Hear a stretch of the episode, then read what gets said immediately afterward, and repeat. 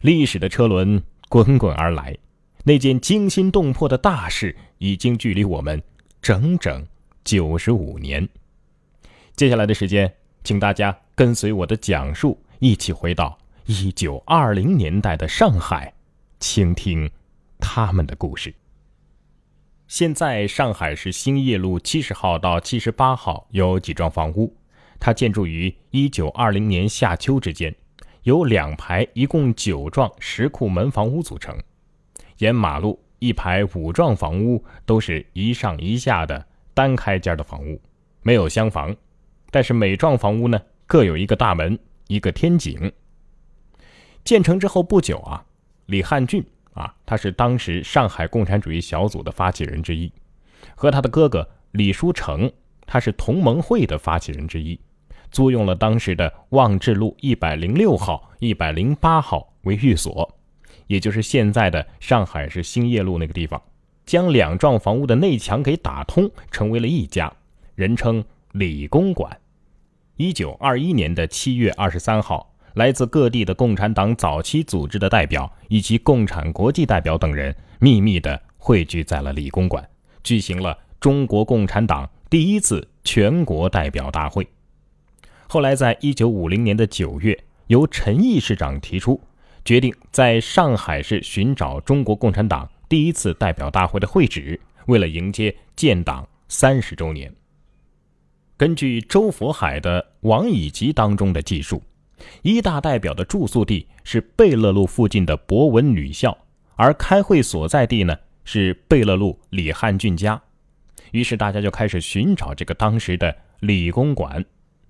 后来，周佛海的老婆杨淑慧从监狱当中放出来，也帮助寻找。根据杨淑慧回忆，当他走到贝勒路与另外一条马路的交叉路口的时候，猛然间有一种似曾相识的感觉，对一家横写着“恒昌福面坊”的这样一个大字招牌的房子凝视了良久，觉得很像当年的李汉俊家。当年的房子是青砖当中镶着红砖的，而如今呢，却是白粉墙上写着一个“酱油”的“酱”字。酱园老板董正昌回忆说：“呀，在李先生搬走之后，一九二四年，他将五幢房子全部都租了下来，曾经进行了大规模的改建，其中三幢房子改建成为了万象园酱园。他所指的李先生是李书成，也就是李汉俊的胞兄。”这个李书成啊，是孙中山的总统府顾问、国务院参议，租下那两幢房子居住。弟弟李汉俊呢，是从日本留学归来，住在哥哥家中，所以这李汉俊家就是指李书成家。于是李公馆就这样在一九五一年的四月份被找到了。中共一大的筹备工作由上海共产主义小组的李达、李汉俊这两个人完成。中共一大。就在李公馆底楼的餐厅当中举行，出席者包括上海的李汉俊、李达，北京的张国焘、刘仁静，长沙的毛泽东、何叔衡，武汉的董必武、陈潭秋，济南的王尽美、邓恩铭，广州的陈公博、留日学生周佛海，以及陈独秀委派的包惠僧。除了十三名本国代表之外，还有两位共产国际的代表。马林和尼克尔斯基，可能国内代表大家都比较了解了，对这两位共产国际的代表还不太熟悉。我先给大家介绍一下这二位。首先是马林，他是荷兰人，1883年出生，原名叫亨德利克·斯内弗利特。从事秘密工作的时候呢，还用过许多的化名。他于1900年参加了荷兰铁路工人运动，1902年加入了荷兰社会民主党，也就是共产党。一九一四年前往荷兰殖民地爪哇，也就是现在的印度尼西亚，创建了印尼共产党。一九一八年被当局驱逐出境。一九二零年七月，马林作为印尼共产党的代表到莫斯科出席了共产国际二大，并且当选为共产国际执行委员和民族殖民地问题委员会书记。同年八月，被委任为共产国际驻中国代表。而尼克尔斯基，他是军人出身的。弗拉基米尔·涅伊曼·阿布拉莫维奇的化名，他出生于1889年，1921年成为俄共党员。同年，这位俄国人作为共产国际远东书记处代表，被郑重委派来华帮助中国建党，并在一大的时候有过重要的发言和建议。不幸的是，一九三八年，他因为莫须有的间谍罪被捕，很快便在哈巴罗夫斯克被枪决。直到一九五六年，苏联最高法院军事委员会才为他平反昭雪。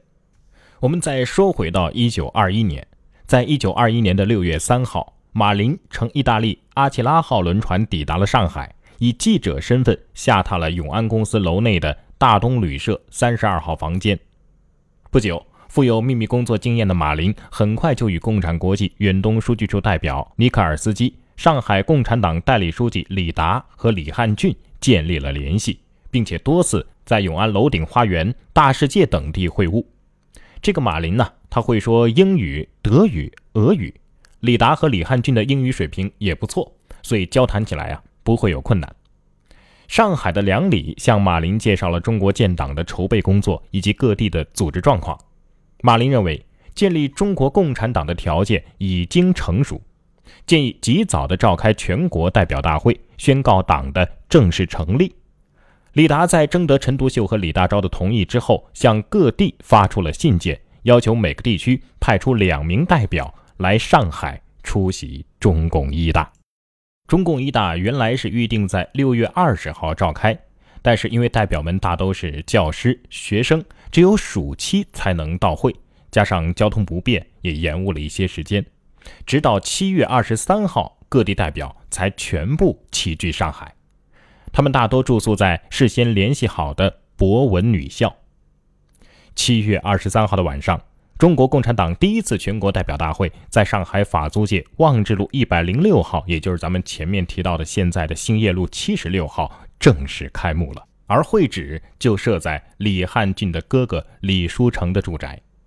李书成是同盟会的元老，是国民党人，但是这个时候他带着警卫到湖南去了。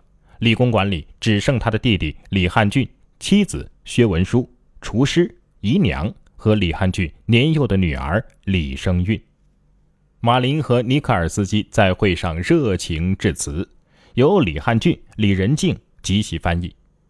马林首先指出，中国共产党的正式成立具有重大的世界意义。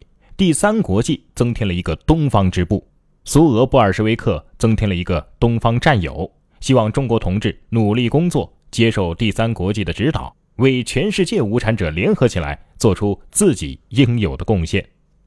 中共一大会议前几天进行的非常顺利，然而到了七月三十号的晚上，事情发生了变化。